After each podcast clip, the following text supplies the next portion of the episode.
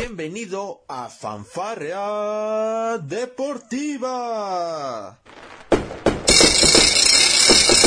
Con Luis Ángel y Mike Take. Te divertirás, reflexionarás.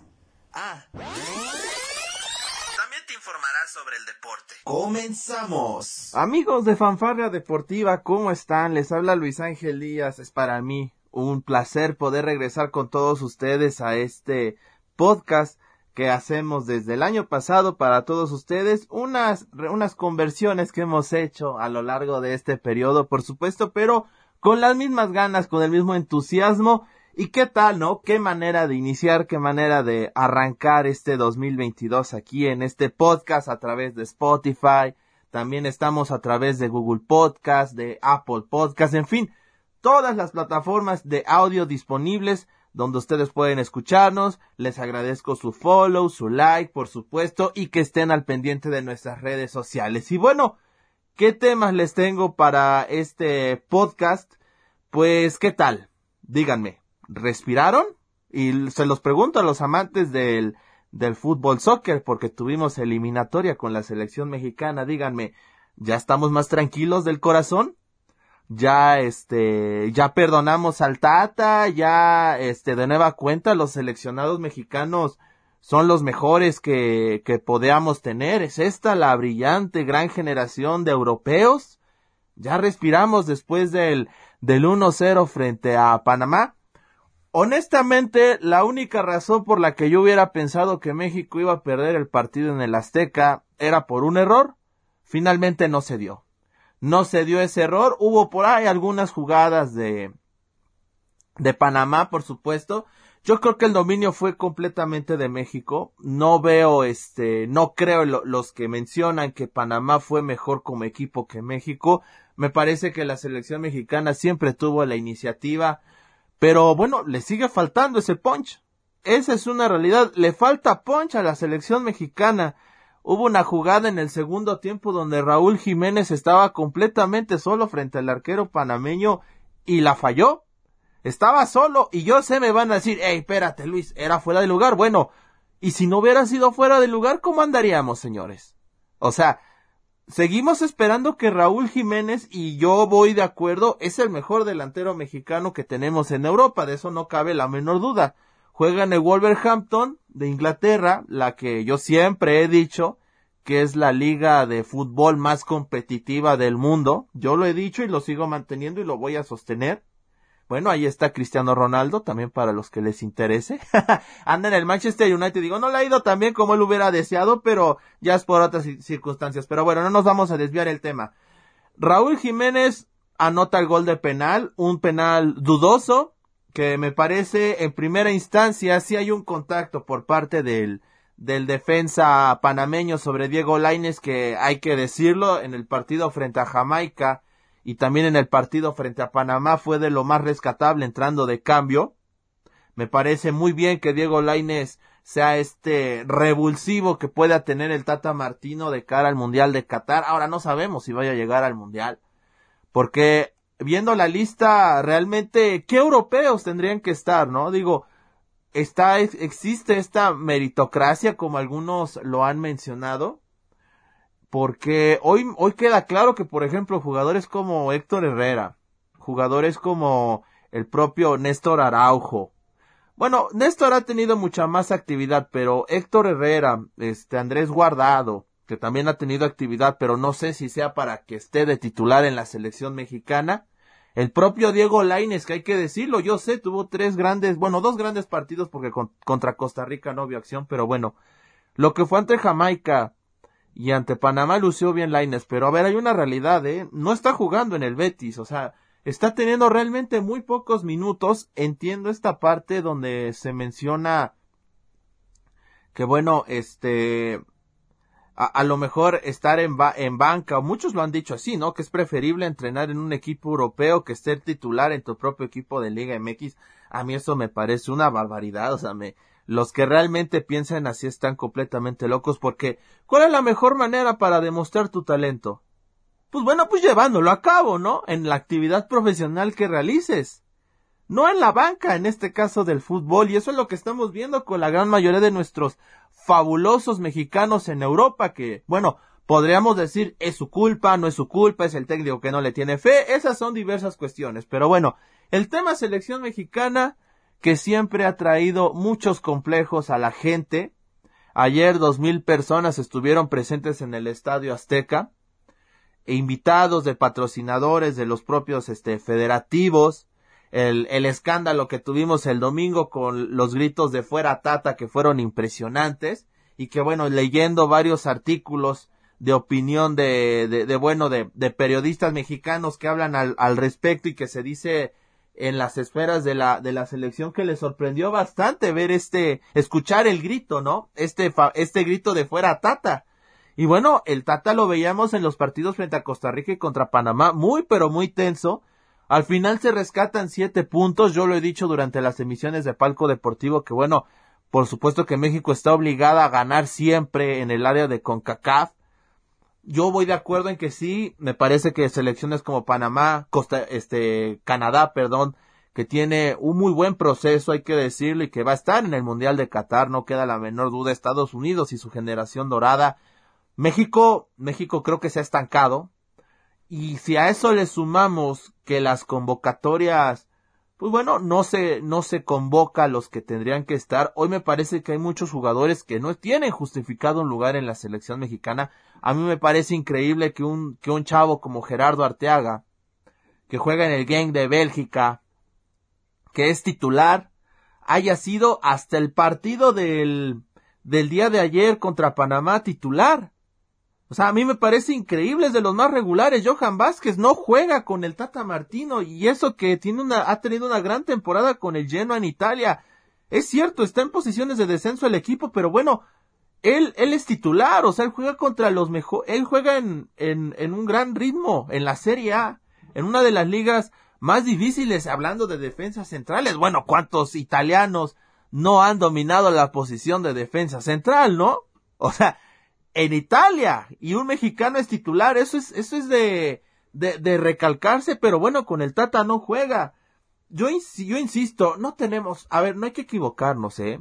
Tampoco voy a venir aquí a decirles que tenemos 20, este, perdón, tenemos 100, 110 jugadores seleccionables, porque no, tampoco es así, o sea, no tenemos tanta cantidad de jugadores que realmente sean seleccionables, pero me parece que si han sí ha fallado bastante el Tata Martino. Estaba sacando la, el, el balance, me parece que lo, lo, lo llegué a ver en, en, tu DN, que solamente el Tata en todo, en sus casi, ya casi cuatro años de, de mandato al frente del tricolor, ha usado 28 jugadores para, para su proceso. Algo que me parece increíble. Y los, los, déjenme decirles, esos partidos que se juegan en los Estados Unidos y que no tienen ningún valor este futbolístico y que nada más tiene el, el puro tema comercial, bueno, ese es otro boleto, hay que decirlo. Ese problema lo han tenido todos los técnicos de la selección mexicana. Unos jugaban más que otros, al Tata le tocó la época en donde México juega de 20, de 10 a 20 partidos en los Estados Unidos. Estamos en tema de pandemia, eso ha complicado un poco más la situación, pero bueno, el año pasado México jugó 20 veces en Estados Unidos, increíble muchos de ellos por tema de Copa Oro, bueno, por torneos internacionales, continentales, Copa Oro, el tema de la, de la Nations League de la CONCACAF, donde, bueno, en ambos México quedó como subcampeón, siendo derrotada por los Estados Unidos, pues bueno, te viene en marzo Estados Unidos, eh, en el Azteca. Ellos ya te ganaron en los Estados Unidos, el famoso 2 a 0, que tanto odiamos en México, bueno, que tanto odia la gente en nuestro país, pero que bueno, el Tata en marzo va a tener la oportunidad de darle ese rojazo al tema de la eliminatoria. Con esta victoria, sea como sea, me parece que el Tata asegura su continuidad al frente de la selección mexicana. Pero aguas Tata, eh. No te confíes. No te confíes. dicen, dice, diría, dirían algunos periodistas, ponte a ver más, ponte a ver más fútbol mexicano, eh, porque me parece que hay, hay este, hay jugadores de la liga que bien podrían y deberían, me parece, tener una oportunidad. No, el hecho de que un año antes el Tata ya, bueno, se haya mencionado que ya está el 80% de la lista para Qatar a mí me parecía una ridiculez sabiendo que aún falta un año y muchas cosas pueden pasar, pues bueno, hoy lo estamos viendo. Me parece que si fuera por momento futbolístico, jugadores como Aldo Rocha, los dos reyes, ¿eh? Salvador Reyes de la América e Isra Reyes me parece que tienen este, tienen credenciales, es cierto, son chavos, pero ¿qué? Aquí que estamos buscando juventud y estamos buscando también buen juego y me parece que los dos reyes cumplen en la lateral y hablando de Isra que también te puede jugar en la contención, digo, me parece que es un jugador con muchas virtudes. Bueno, me van a decir algunos, es de que juega en el Puebla y eso qué? Que o sea, Inglaterra convoca jugadores que juegan en el Leeds United, que juegan en equipos que no están peleando por nada, pero eso qué importa, hay un proceso, hay hay una, hay un balance de jugadores y yo veo a varios de la selección mexicana que están muy cómodos. Yo creo que si dependiera de ellos y pudieran hacerlo, México, México se, bueno, por ellos no jugarían toda la eliminatoria y llegarían nada más al mundial. O sea, realmente se ven ya muy cómodos en esa zona. Vamos a ver, vamos a ver, yo lo dejo ahí, se sacan siete de nueve puntos, el haber empatado frente a una, una de las peores Costa Ricas en los últimos años me parece inadmisible. El tema de si pesa o no el Azteca, bueno, yo se los voy a poner así, este, de claro. Para mí el Azteca ha dejado de pesar porque los jugadores desde hace tiempo ya no lo hacen pesar. No tiene nada que ver la afición. La afición mexicana está en su derecho. Oigan, no van a, no van a gastar mil quinientos, mil pesos por un boleto para ver a la selección mexicana cuando ellos no están retribuyendo un espectáculo. Digo, si tú vas a ver un partido, bueno, no un partido de fútbol, un partido de cualquier deporte, pues bueno, tú esperas ver espectáculo, ¿no? Por supuesto que quieres que tu equipo gane. Quieres ver a tu equipo que le, que le eche ganas. Quieres ver a un equipo competitivo. Y este equipo mexicano, pues no compite de la mejor manera. Y ya lleva muchos años así, entonces ya podemos hablar de que realmente el fútbol mexicano está estancado, ¿no? Y muchos se escudan, es que la zona ha crecido. Puede ser, puede ser, y me parece que sí tiene validez ese punto, pero entonces, ¿qué has hecho tú para crecer?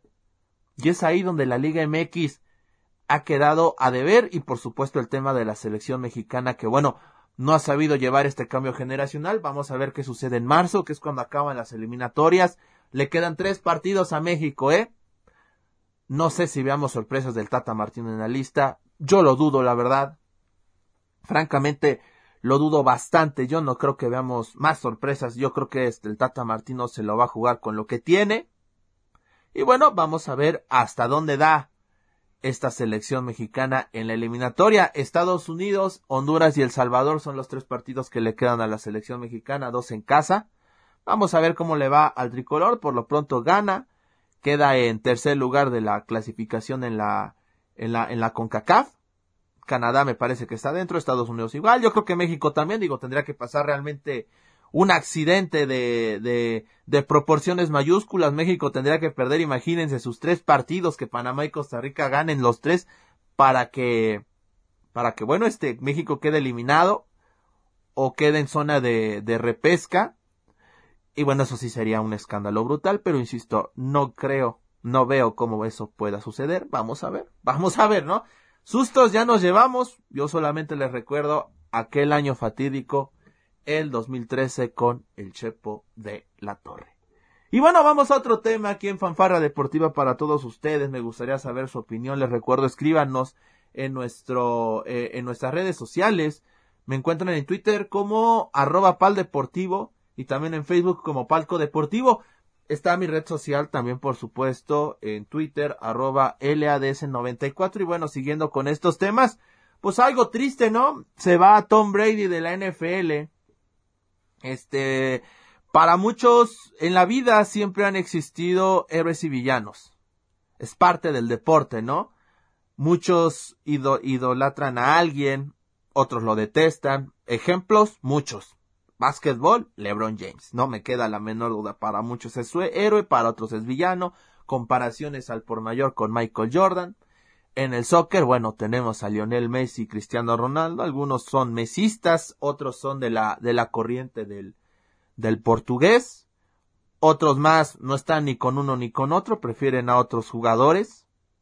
o alguno de antaño. Ya saben estos viejos debates de si hace falta ganar un mundial para decir si realmente es el mejor del mundo. Pues bueno, y en el fútbol americano no hay otro este héroe villano en estos momentos que no sea el señor Tom Brady. Héroe para muchos, villano para otros. Colgó el casco Tom Brady. Dijo, señores, tras 22 años me voy de la NFL, me voy a disfrutar de mi familia, me voy a disfrutar de, de la vida, ¿no? Digo, no es fácil, ¿eh? No, no, no es nada fácil aguantar 22 años el jugador, uno de los, el jugador más longevo que ha estado en la, en la NFL. Imagínense cuántos jugadores, bueno, déjense jugadores, cuántos corebacks Tom Brady no ha visto pasar desde que él debutó. Imagínense. Y ya nos ponemos a desglosar todo lo que ha, lo que ha ganado Tom Brady a lo largo de su carrera. Y la es que es una bestialidad, señores. O sea, a ver, no, no queremos ser o somos juez y parte o no somos nada. O sea, ¿Quieres ser juez y parte? Pues mejor vete a uno de los dos lados. Porque Tom Brady es uno de los mejores corebacks que ha habido en la historia de la NFL. El mejor. Gods. Me parece que, oye, ganar, jugar 10 Super Bowls, ganar 7 con 42 años y llevar a un equipo como Tampa Bay en su primera, bueno, en su primera temporada de Brady con, con Tampa, llevarlo al Super Bowl y encima ser el primer coreback con un equipo en ganar el Super Bowl en casa, bueno, te habla del valor que tiene Tom Brady. Y miren, yo soy de los que piensa honestamente que Tom Brady este todavía daba para jugar dos o tres años, pero haciendo una pequeña reflexión y, aquí este debo decirlo porque es que escucho varios podcasts, uno de ellos y que me agrada bastante es del señor Enrique Garay, experto brillante del NFL, por supuesto, que él menciona que Brady que gane un Super Bowl más o que esté una temporada más, lo hace más grande de lo que ya es. Yo creo que, y, comparto esa idea, ¿no? Que, que tiene eh, el periodista Enrique Garay.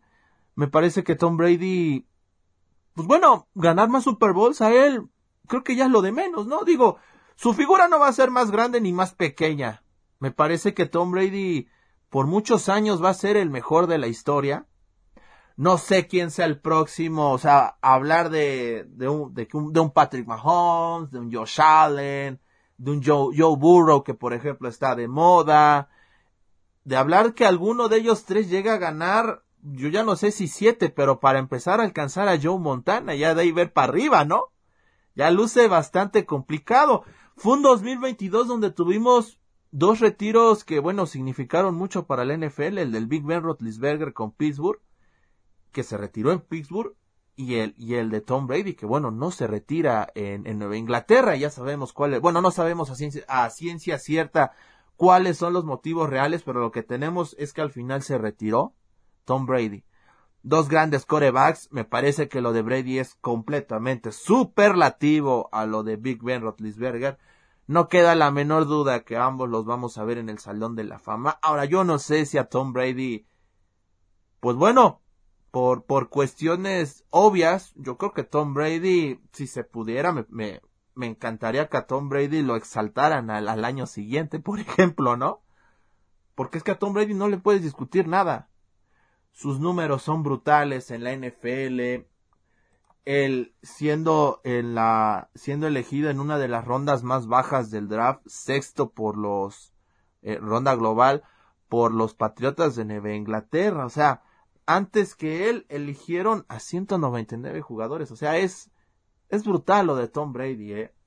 La verdad es que es brutal, merece un completo reconocimiento por parte de, de todos. No me voy a meter en estos rollos de de qué lugar ocupa en la historia del, del deporte mundial, porque de repente quieren comparar con, con Michael Phelps, con el mismo este Michael Jordan, digo, creo que son diferentes deportes. Creo que el ejemplo que nos da Tom Brady es muy valioso, porque es un ejemplo de, de ser un deportista de alto rendimiento en toda la extensión de la palabra. Tom Brady siempre se ha cuidado, bueno, a su edad se ve increíble, 44 años de edad, la verdad es de que Tom Brady este ha sido un emblema para muchos. Y bueno, seguramente los chavos que vengan de colegiales van a tener como admira, como, como Dios, sea bien entendida la palabra de Dios en este contexto deportivo, van a hablar de Tom Brady como su referente. Y eso me parece que para Tom va a significar muchísimo, más allá de, de por supuesto todos los blasones, todos los anillos de Super Bowl que consiguió a lo largo de su historia. Vamos a ver qué va a pasar con Tom Brady en, en la NFL. No sabemos qué tanto se vaya a despegar. Pero bueno, ya incluso ya sacó videos, ya sacó fotos agradeciendo por supuesto a los Patriotas de Nueva Inglaterra y a los Bucaneros de, de, de Tampa Bay por, por tantos años, 22 años como ya lo menciono. Vamos a ver qué es lo que va a suceder con Tom Brady, pero por supuesto que hoy es para, para rescatar este tema de Tom Brady, sin lugar a dudas, el mejor coreback de, que me ha tocado ver en la, en mis 20, en mis 27 años, 27 años de vida. Digo, mi padre le tocó ver a, Joe Montana, también le tocó ver a Tom Brady. Bueno, a mí me tocará, me tocó ver a Brady. No me tocó ver a Montana, obviamente.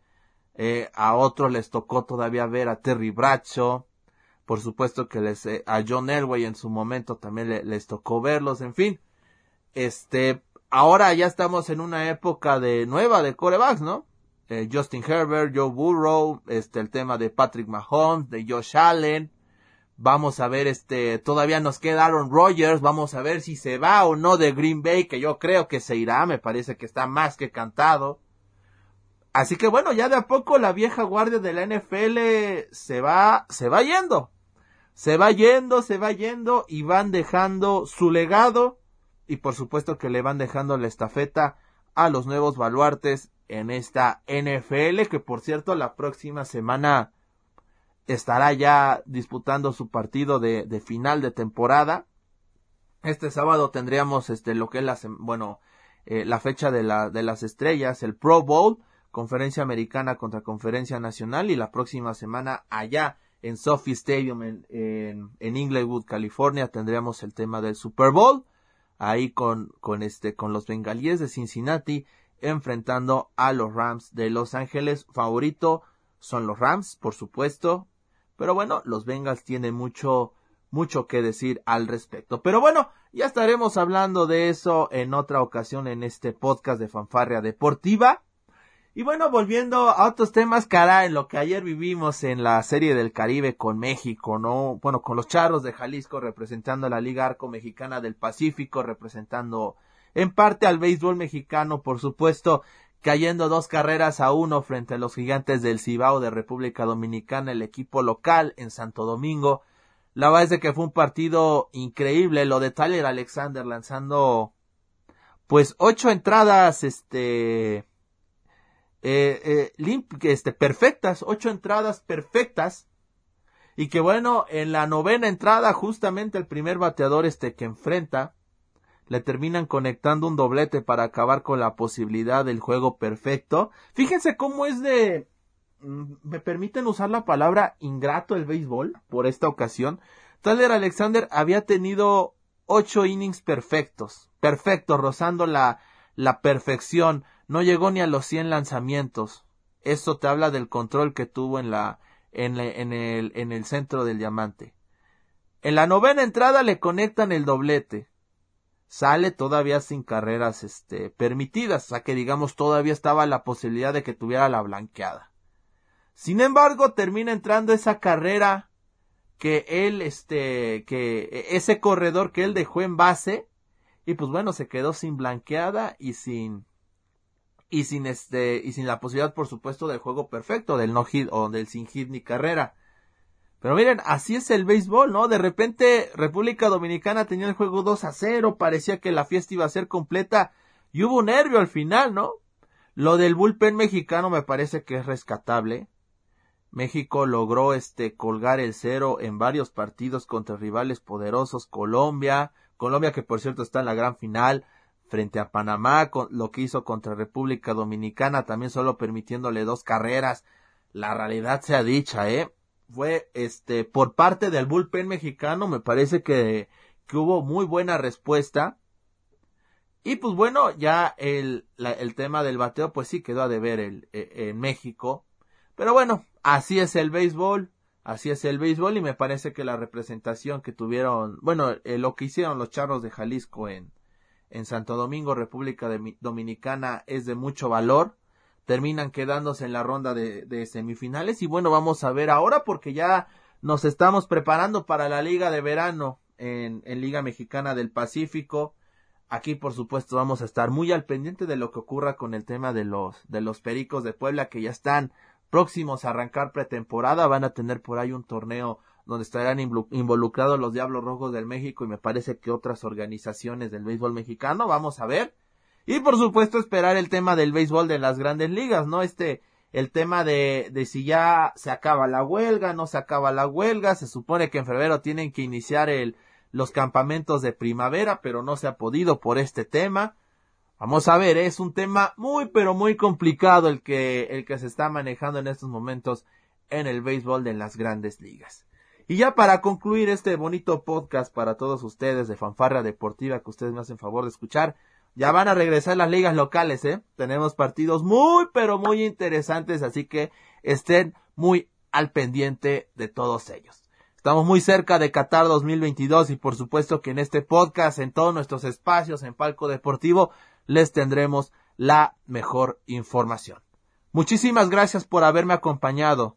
Yo soy Luis Ángel Díaz y esto fue Fanfarria Deportiva, ya lo saben, aquí está el cotorreo. Si siguen comiendo tamales, pues muy pero muy buen provecho porque aquí en México, como disfrutamos del Día de la Candelaria. Hasta la próxima. Esto fue Fanfarrea Deportiva. Te esperamos en nuestra próxima emisión.